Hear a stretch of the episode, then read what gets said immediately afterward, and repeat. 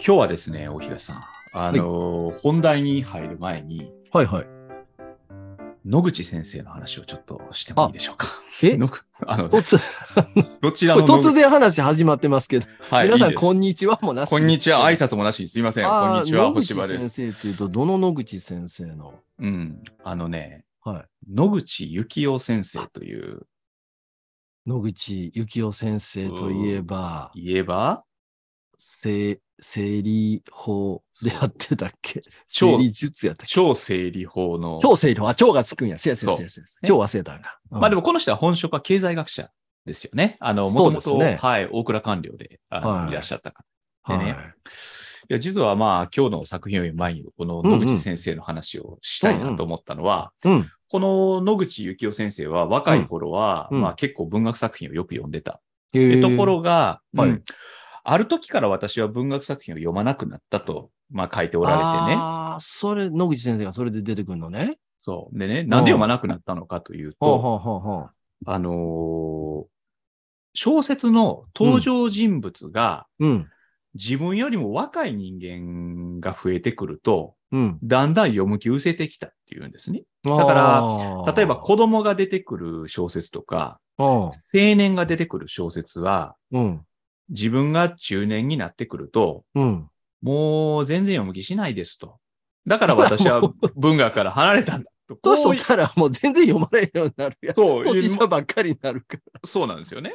ら。うん。で、まあ今日の作品はですね、うんその子供というか、まあ若い人が出てくる話なので、はい、まあ今日一通り話した後で、この作品を野口先生に押せるかどうあかーっていうところを考えてみ。えー考えてみたいなと思いまして。はいまあその。前に野口先生にあのガルシア・マルケスのコレラ時代の愛ってやつを勧めといたら、じゃあれ老人。あれシニアの話でしたからね。シニア、シニア。うまいこと言うな、老人。うん俺が年取りとか老人とか、シニアな。あれシニアのああ話、ね。シニアの話やから。あれ読んどいてもろたらまずええと思いますええかもしれませんけど。ね。うん。まあはいでも、これも読むかどうかそうですねじゃあまずなるほど。はい。じゃあ今日の作品何なのか教はいはい。えていただけますか？えっと今日はですね、バルガス・リョサっていう、えーペルーを代表するってよりは、もう、ラテンアメリカを代表する。というかもう地球を代表してるんじゃないでしょう どこに向かって代表してる あの、地球代表してる誰に向かってるの？この人は、はい。はい。まあ、はいあの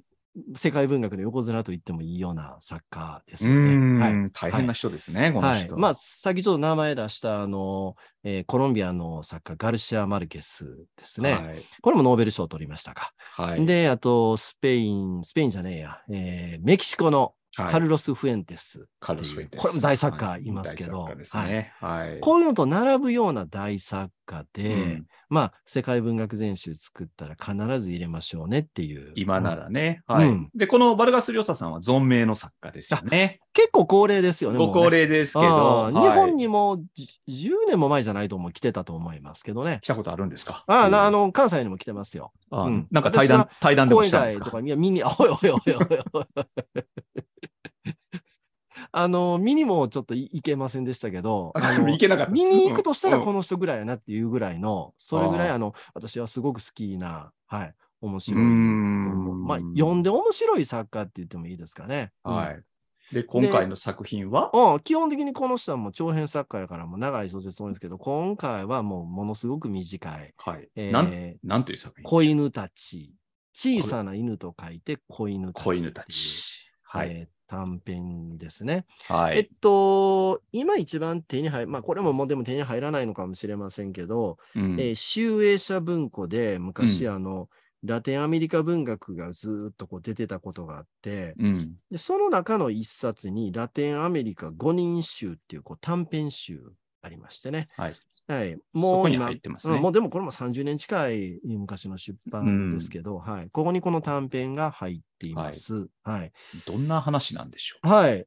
えっとですね、えー簡単に紹介すると、まあ、1950年代から60年代ぐらいのペルーペルーの首都のリマっていうね。うん。はいうんこれ、リマっていうのは、あの、南米の首都の中でも珍しく海に面した、はい、行ったことないですけど、あの、すごく美しい、ははいい、はい太平洋に面した、はい。あの、ただ、ペルーって、あの、すごく山も、あの、アンデス山脈あるから、うん。この首都からもう急激にこう山へ上がっていくみたいな、そういう地形だと思う。はいい行ってみたい街ですけどね。ううんん。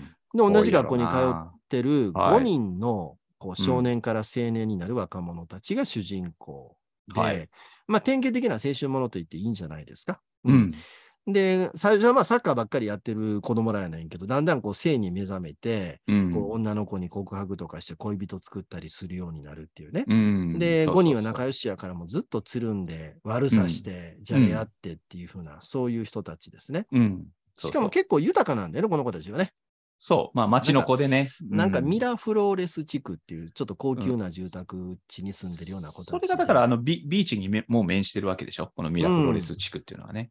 そこに車でバー駆けつけていって、そうそうそう親が車買ってくれるみたいなね。ううんん。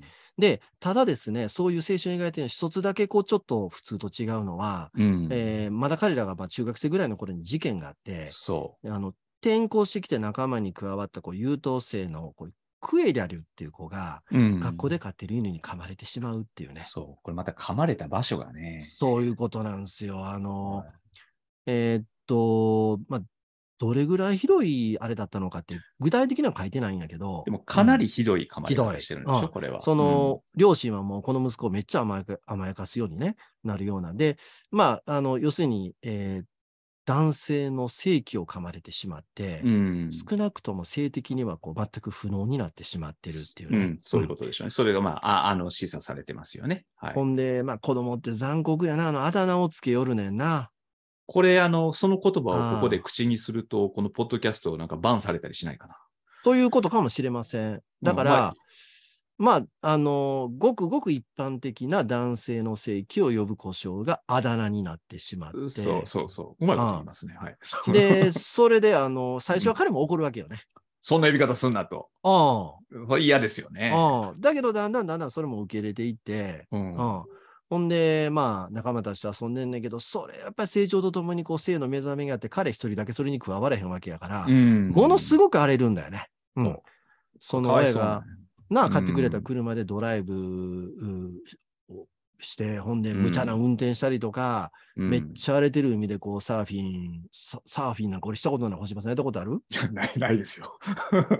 どれぐらい危険か全然わからないで、そのまあうんもう太平洋に面してるわけで、めっちゃ海が荒れてる時バーってやるわけでしょ？そこに出ていって、もう要するに、まあ、周りの注目を集めようとするとともに、自分の荒れてる心をこう抑えられないっていうかね、うん周りの少年たちの恋人を傷つけるようなことやったりとか、こう、うん。まあ、でもまあ仲良しやから喧嘩しても仲直りして、まあ、一緒に成長していくんやけど、うん。えーやっぱ彼にも好きな女の子ができて、降格していいのかどうかって悩んで、そうなんですよね。あーで、怪我治すためにこういろんなとこにこう手術受けられへんかったら探るんやけど、それもやっぱ手立てはなくて、うん。で、彼の好きだった子もあっさり持っていかれちゃって、他の男の子にね。あうん。だその鬱屈した感情をこう暴力的に発散していくっていうね。うん。すごく痛々しい。あの、陽気に書かれてる小説やねんけど、すごく痛々しいね、うん。そうですああね。どうですか、星葉さん、読んでみた率直な感想、どうですか？うん、まず何よりね、うん。やっぱりラテンアメリカの犬は怖いなっていう。ねいやいや僕あの、ラテンアメリカっていう、ラテンアメリカというか僕ね、キうんューバに行ったことあるんですけああ、ど、へえ、へで、あの、ハバナの空港に降りてえ。ね、はい。はい。両替所の前でね、うん。犬がね、もうそこに犬おんの？じゃそう、じゃれてるんでしょうけど、いきなり犬もうね、殺し合いみたいなじゃれ方してるんですよね。犬同士で？犬同士。もうあれ噛まれたら絶対やばいっていうね。まあそんな話はいいんですけど。やっぱり狂犬病とかな。それ？このね、犬っていうのは、あの、バルガス・リョサ、犬好きなんじゃないかなんとと思うけど、言っても、だって第一作が都会と犬ども。うん。これが読んだことある？だって私たち読書会でやったでしょ。読書会で読んだんこれ。そう。で、ちなみにこれ最近新訳が出たんですね。街と犬たちっていうタイトルになって、えー、え、たんでもう。それやめてほしいな。もううん都会と犬どもでインプットされてるのを変えてると。え、あの杉山明さんが訳し直した？いやいや、違います。別の方です。あのー、あれも向こう寺尾はっ隆吉さんてかな？はい。寺尾さんがあのもう続々と役を出されてる。そうですね。えーはいあの役に、あれすごくいい役だと思う。うん、いい役なんですけどね。まあ、それともまあね、今回僕が読んだ印象、これ、まずですね、うん。えーこの小説は、えーこれはもう文句なし。の、えー、5つ星ですね。ああ、5つ星来ました。5つ星です。俺ら5つでやっていく、3つじゃなくて。いやいや、もう5つ星としましょうねオッ。ケーオッケー。はい。で、えっと、これね、あの、まあ、何を書こうとしてる小説なのかっていうと、やっぱりその、まずその少年たちの、こう、コミュニティの、まあ、空気感みたいなもんだと思うんですね。うん青春のバカ騒ぎであり、、うん若、者の冷酷さであり、はい。あるいはその、友情の愛おしさでありっていうものがはい混然と書かれてる。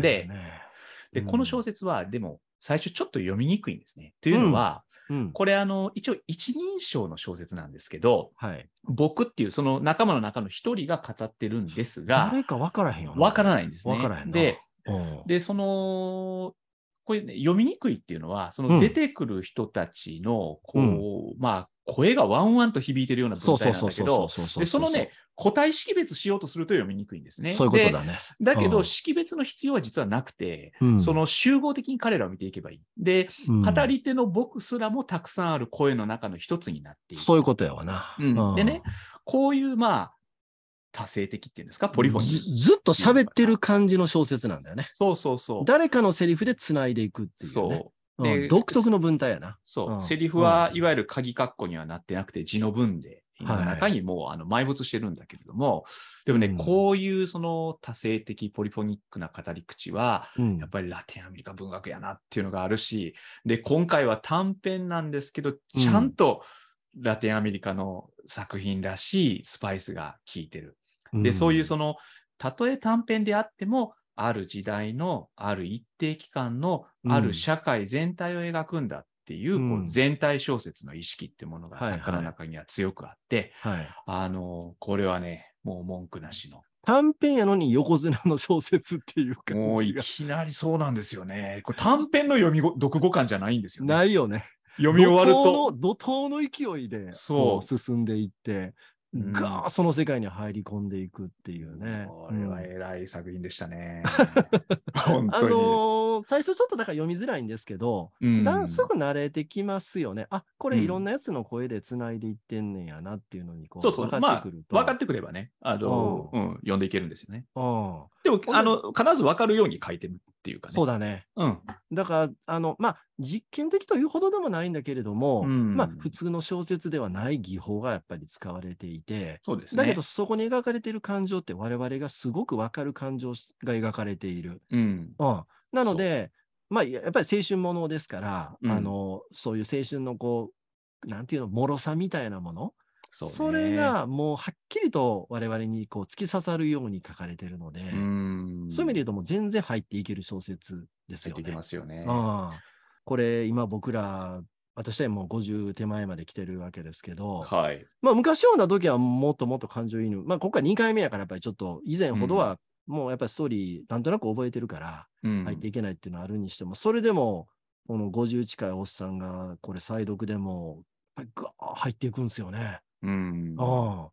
だそれは何なんだろうっていうことですよね。あの、いやう、んそれができないんだっていう話が最初、星葉さんから出てきたわけですよね。あの、私からというか、の野口先生まあそうやなは、ああの、あどうなのかって先生は。いうね。はい。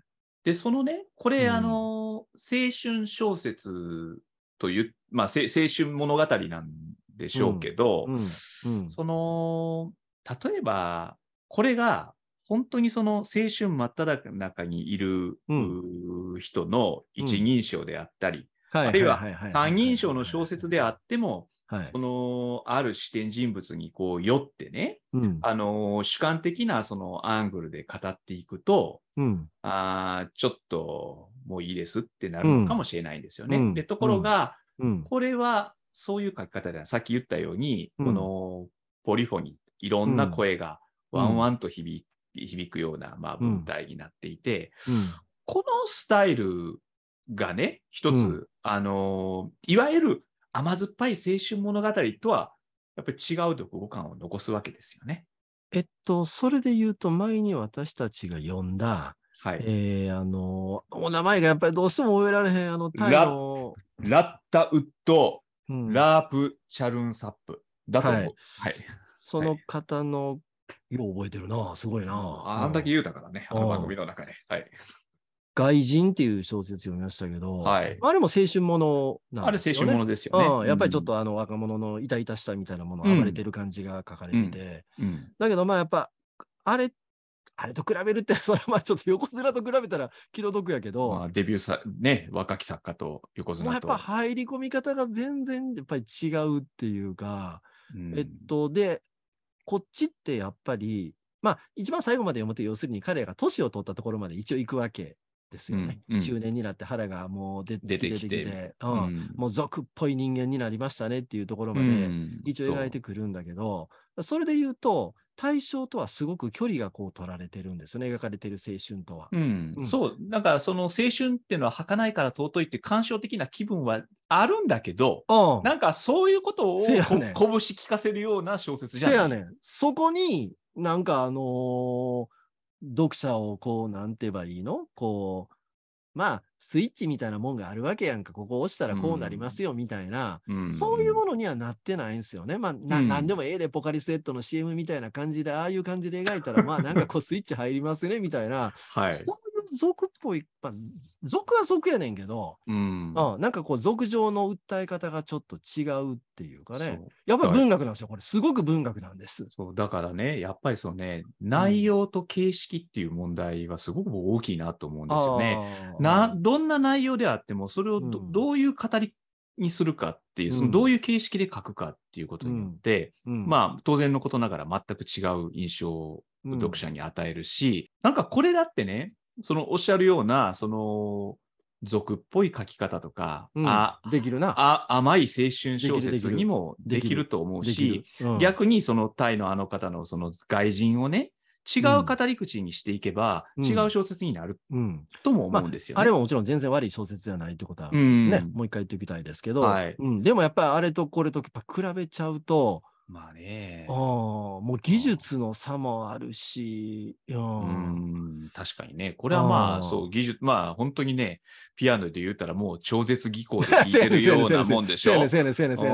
どういうテクニック使ってるんですかっていうのが分からへん別レベルで別レベルで書いてはる人ですねっていうそうな感じになるんですよ。ね。うんあの、ほんでさっきの話ね、うんそ、の、その登場人物が年下になってしまうと、読めい。ないですねっていう、そのあたりは星葉さんどう感じますか？今、我々も 全う然だから、んいや、だからねそうそうそう。うん。いや、僕はでもこの子犬たちについて言うとね、もちろうんん。そこに出てきてる人はみんな、あのー自分よりも一世代という、まあ、こ自分の子供みたいな年の人たちが出てるわけだけれども、うん。これ読んでて、その気恥ずかしくなるようなところはもちろんないしね。まあ、内容もさることながら繰り返しになるんですけど、やっぱりこういう手の込んだ語り口とね、うん。まあちょっとやっぱりその、ななんですか、う右脳と左脳で言ったらどっちか知りませんけど、まあその理知的な感じで読んでるところはあるのかもしれませんけど、、うん。た、だね、まあ一つ思うのはね、これは内,、内容のことで言うと、うん。このクエリアルっていう、この、まあ、局部を噛まれてしまったこのはい。少年ですよね。うん。えーだんだん付き合いづらくなってきて、そうそうそうそうそう。で、大人になってもね、そう、荒れてね、うん。掛け事やったり、なんか車の危ない運転やったりする。うんで、仲間が結婚式やるのに誘われても行かへんかったうん、で、その仲間たちもね、もうあいつと一緒にいるの見られたら、うん。なんかその、同じ穴の無地なみたいに思われるの嫌やから、うん。だからもうあいつと一緒にはいたくないね、みたいな、そんな感じになってくるんですよね。で、結局彼は疎遠になっていくわけですね。で、うんうん。この小説の、やっぱりい痛ましいところっていうのはね、この傷ついた彼を周りの仲間たちは包摂していくんだけど、だけど、はい。だんだん一緒にはいられなくなっていられなくなる。うん、で、それは、そのうん。彼が、だんだん。そうやってこう人間性がおかしくなっていったっていうこともそうなんだけど、うんうん。一方で、うん。この何人かの男の子たちっていうのはそれぞれね、さっき大東さんちょっとおっしゃったように、まあ、うん。結婚もし、はい。子ど家族もできて、常識的な子人間になそう、うん。うん。で、お腹も出てくる、白髪も出てくるって、こうなっていきますね。。でうん、生きる世界がこう変わっていけば、やっぱりこ、うん。おそらくこのあの男の子たちも、うんやっぱりそれぞれ僕はね、疎遠になっていくだろうなって思うんですよね。ううんん。だからなんかそういう意味ではね、うん。あの人生というものを非常にこう、クールにやっぱこの作家見てると思うし、それがあるね。最後まで読むとそういう感じがね。そうなんですよね。で、これはね、ややっぱり自分がこうおじさんになって、うん。あ、ほんまその通りやなと。あの過去過去の友情を数々踏みにじってきたなと。そこかな、僕の感情移入で言うと。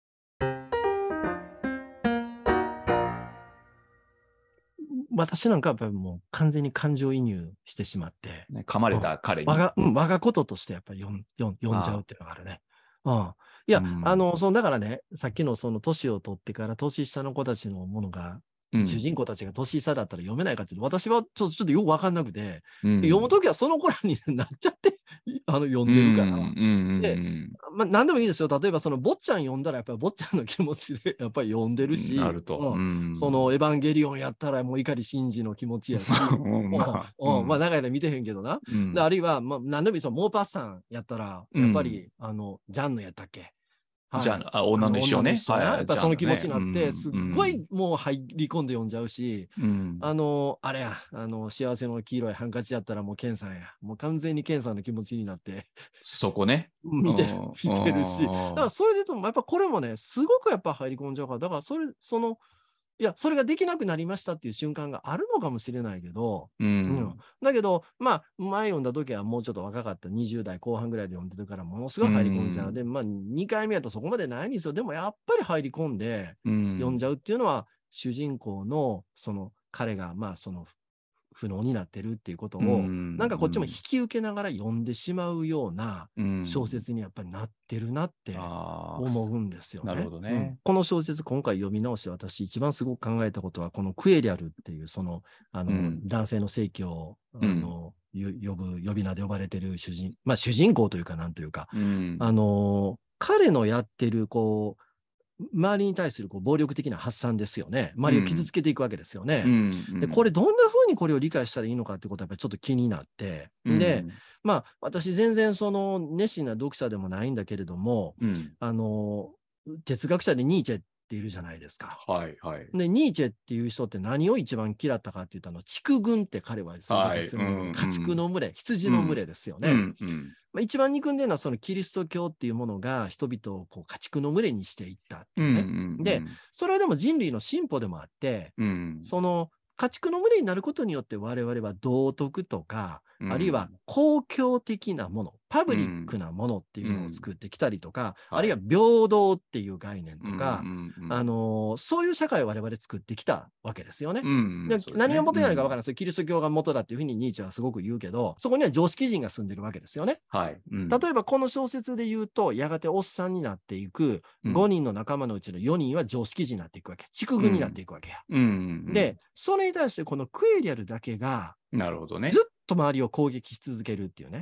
ででこれはニーチェ風に言えば彼は正しいこと、正しいという言い方は言い方かわからないけど、あの悪意がそこにあるでしょ？周りに対する呪詛があって、呪いがあって、憎悪があって、うんだからこうで非常に反語的だけど、そのクエリアルこそがいわば少年のイノセンスみたいなものを実うんまあはずっと持ってるっていうイノことなんじゃセンスないのかな。なのか、それともそれこそが実は社会を作っているものっていうふうに言ってもいいのかもしれない。大きく言えばこれは戦争やからな。うん。戦争を彼は仕掛けてるわけやから。うん。ううん。んだからその、えっと、もちろん私はそういう社会を動かしてきたものとして、ニーチェが言うような悪みたいなものを全然肯定する気はなくて、うん。私は畜軍でいいんじゃ、それが社会の進歩というものじゃないかと一応考えてる人間ではありますけれども、ただ、当然こういう暴力的なものっていうのは私たちも自分の中に持っていて、そういう感覚はだんだんだんだんおっさんになるとこう鈍感になっていく。まあ、畜軍に我々やっぱりなってていく、常識人になっていくわけなんでね。うんだけどやっぱりそれは完全には消えてなくて、うんだから僕の感覚だと今の年齢、もう50のおっさんになっても、